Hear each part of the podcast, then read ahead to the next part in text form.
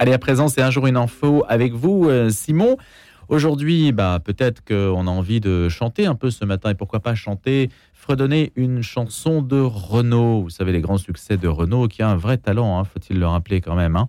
Enfin, je dis quand même parce que il, a eu des épreuves dans sa vie. Alors, on va s'interroger aujourd'hui sur l'une des chansons françaises, la genèse de cette chanson française, d'un des grands succès de Renault avec vous, Simon Tatro. Oui, Louis, le titre d'où provient le tatatsin le plus célèbre de la chanson française.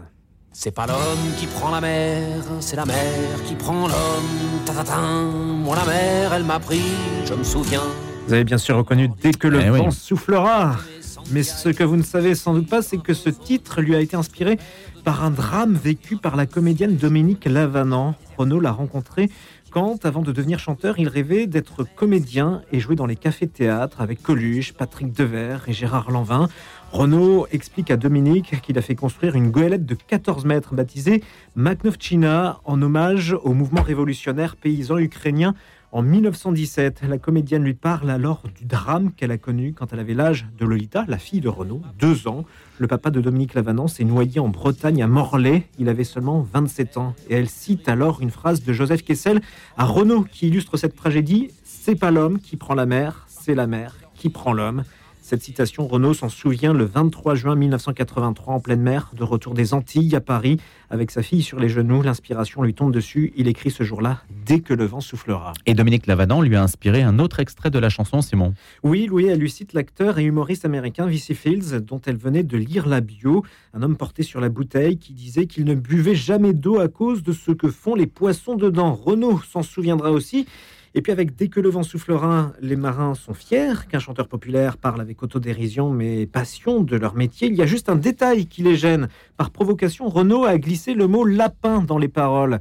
À la fin, il dit Nous nous en allerons de lapin, le mot qu'un marin ne prononce jamais par superstition un rapport à la légende selon laquelle un lapin à bord grignoterait le bois et le cordage et peut donc provoquer un naufrage. Et puis la navigatrice Florence Artaud, qui adorait Dès que le vent soufflera, avait une cassette audio de la chanson et au moment du mot lapin, elle avait mis du vernis à ongles sur la bande pour ne pas l'entendre. Tiens, tiens. Alors justement, ça, juste une dernière question, Simon. On l'a appris euh, récemment, c'est une découverte que vous avez faite, justement, ce lien. Euh, l'origine de la chanson ou vous vous passionnez pour cette histoire-là? Je suis un grand passionné de Renault en fait. Eh ben voilà, bah, écoutez, et de BD aussi. Et de BD. Il y a des BD. Renault était lui-même un, collectionneur de bande dessinée. On aura l'occasion d'ailleurs de suivre avec vous. On suit hein, l'actualité de la bande dessinée, puis aussi de la musique. Dès que le vent soufflera, on en a besoin ce matin. Je ne sais pas s'il y a beaucoup de vent euh, du côté de la météo, mais on fera le point tout à l'heure aux alentours de 7h30. Merci Simon. À tout à l'heure. La question du jour. Pendant ce temps-là, il y a un autre vent qui continue de souffler, un vent mauvais, c'est celui de la guerre.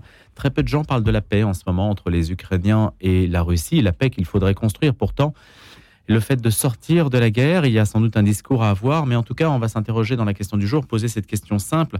C'est celle qu'Eder Wallman, notre chroniqueur, va nous poser. Faudra-t-il faire des concessions à Vladimir Poutine? Faudra-t-il faire des concessions à Vladimir Poutine? La question peut paraître un peu saugrenu dans la mesure où euh, Emmanuel Macron a dit lui-même que la Russie ne peut pas et ne doit pas gagner. Bonjour Edouard Wallman.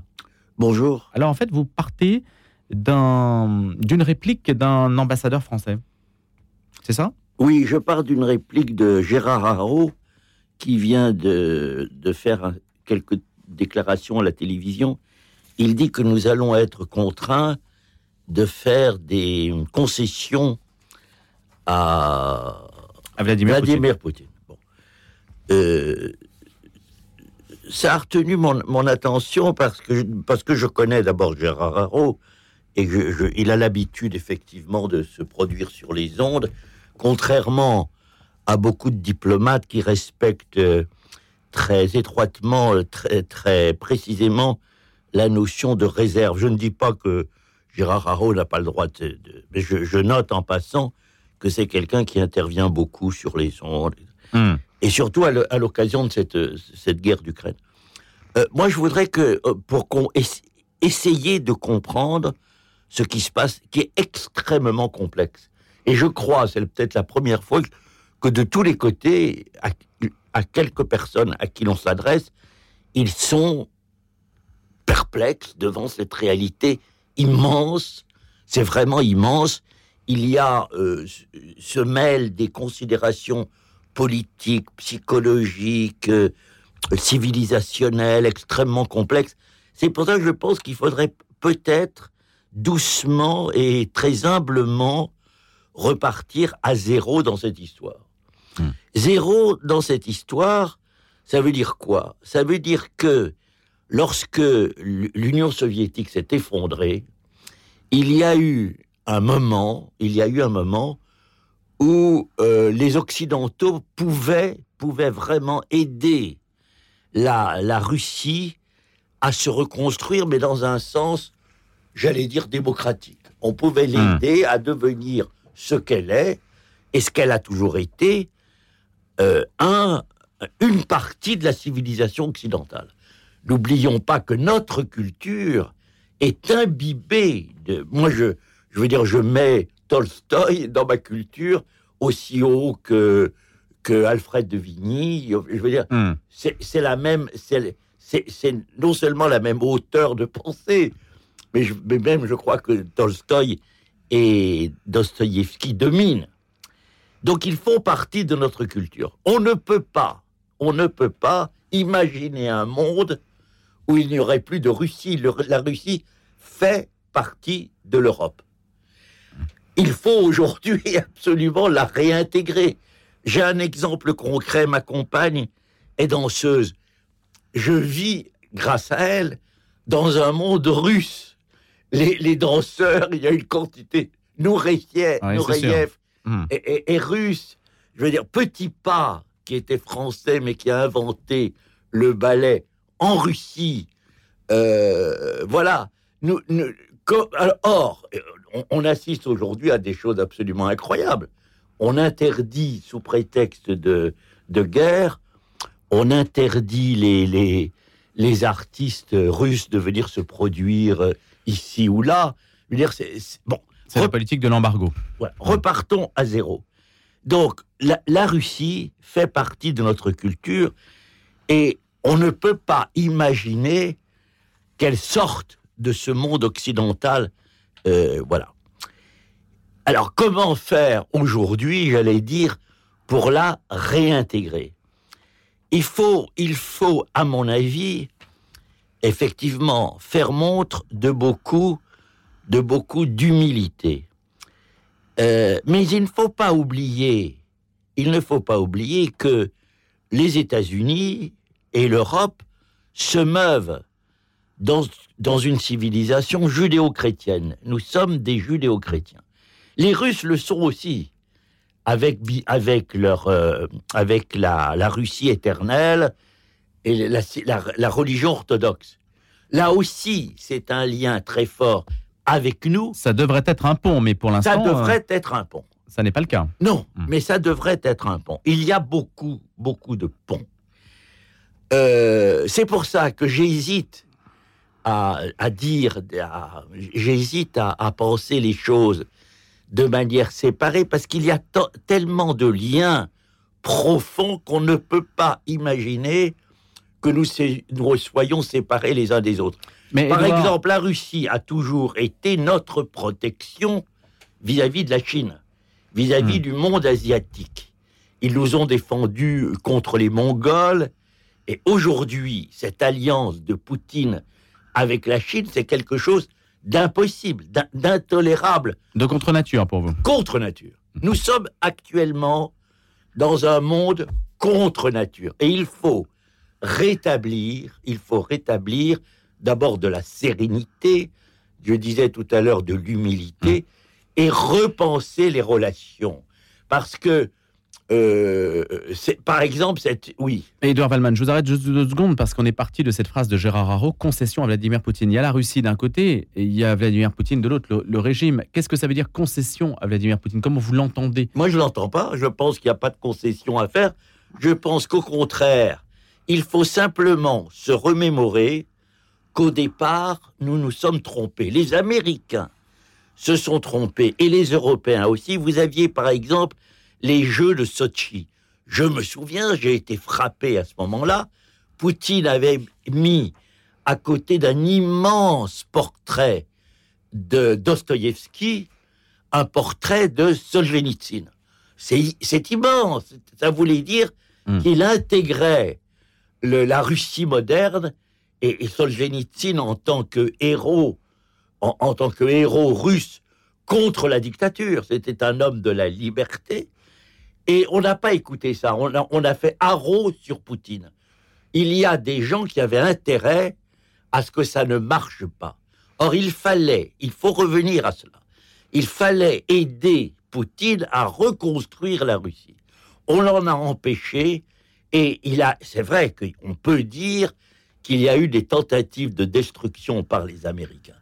Il faut donc reprendre cette affaire à zéro et voir comment l'on peut aujourd'hui raccommoder, raccommoder les, ces pots, excusez-moi de l'expression vulgaire, mais ces pots cassés. Hmm. Moi, je crois, moi, je crois qu'il faut absolument euh, reprendre. Alors, nous sommes donc, nous. Dernière réflexion, Edouard. Pardon Dernière réflexion, Edouard, on arrive à la fin. Mais dites-nous justement, parce que euh, précisément, vous n'êtes pas sur la ligne, euh, dites faire des concessions, c'est pas l'objet.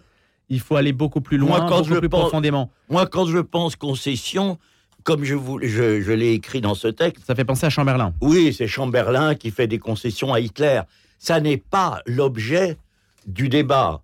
Ce qu'il faut, c'est, si j'étais, je ne suis pas diplomate, mais si j'étais diplomate, c'est reprendre les choses à zéro et reconstruire et offrir à Poutine, discuter avec Poutine, euh, comment on peut, euh, oui, comment on peut à nouveau repenser ces affaires qui ont quand même à passer une C'est à l'Amérique de prendre l'initiative C'est à l'Amérique, à l'Europe de prendre l'initiative Moi, je pense que ça doit être l'Europe. Hmm.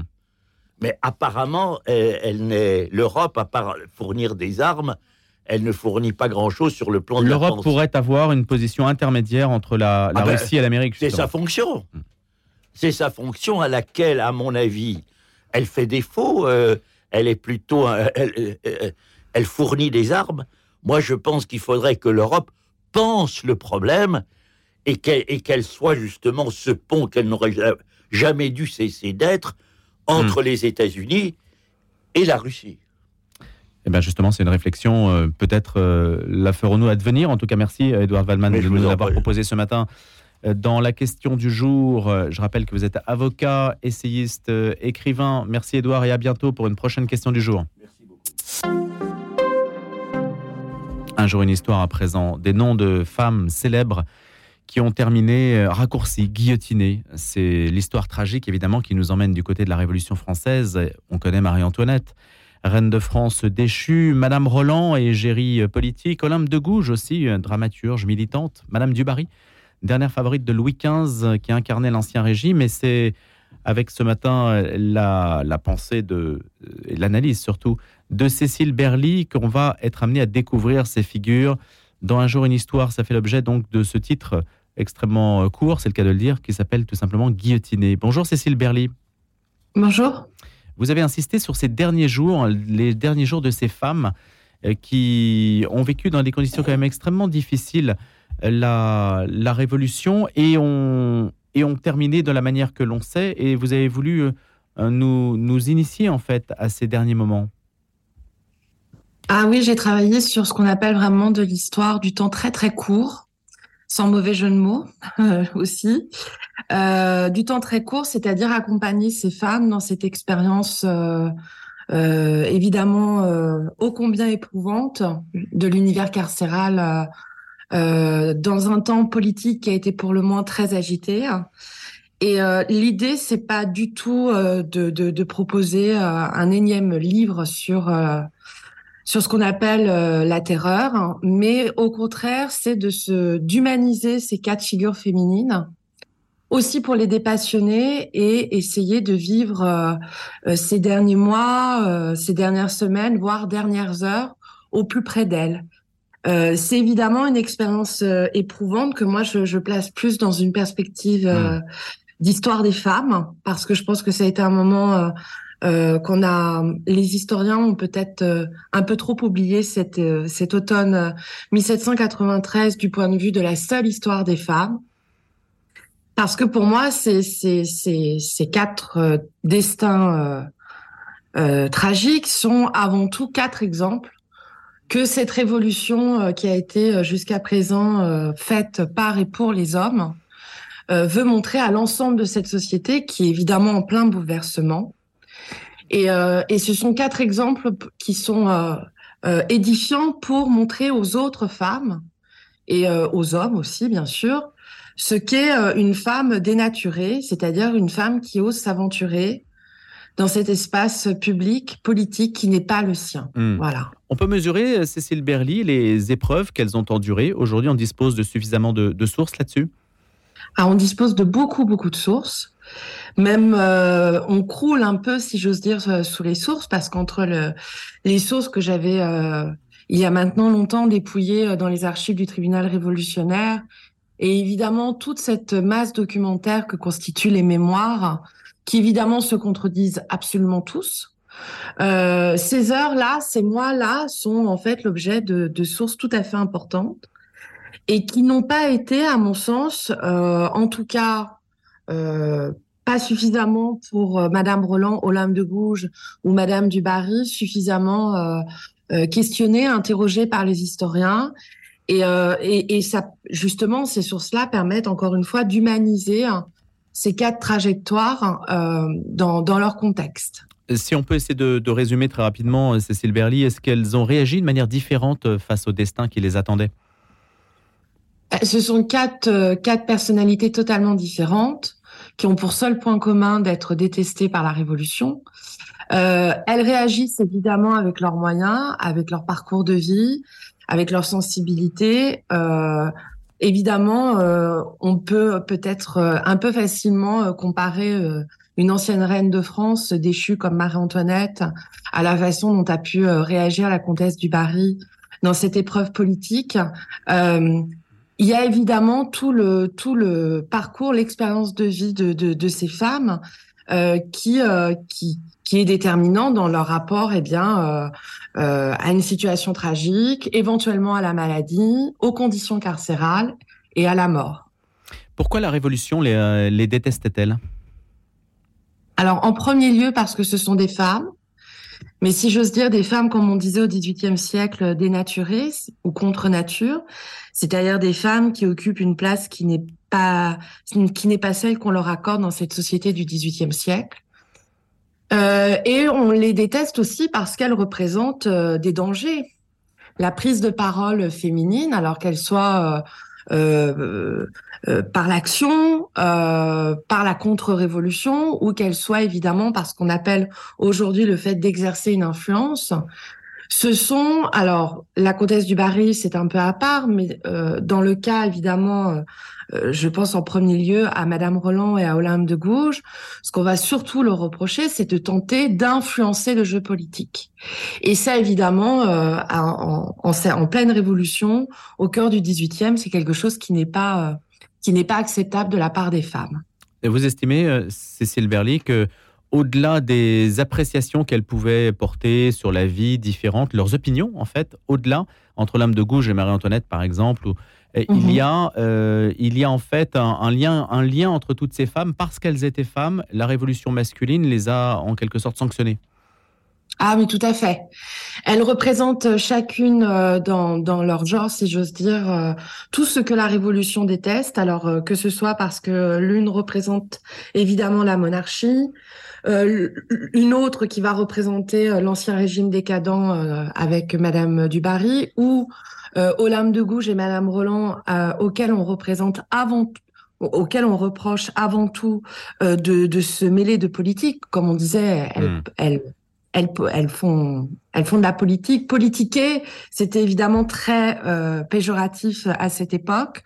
On le reproche avant tout, effectivement, d'appartenir au, au, au, au, sexe féminin, Merci. Et de créer, de contribuer à tout ce désordre en pleine révolution entre les genres et les espaces. C'est-à-dire le genre masculin et féminin et les espaces privés et politiques.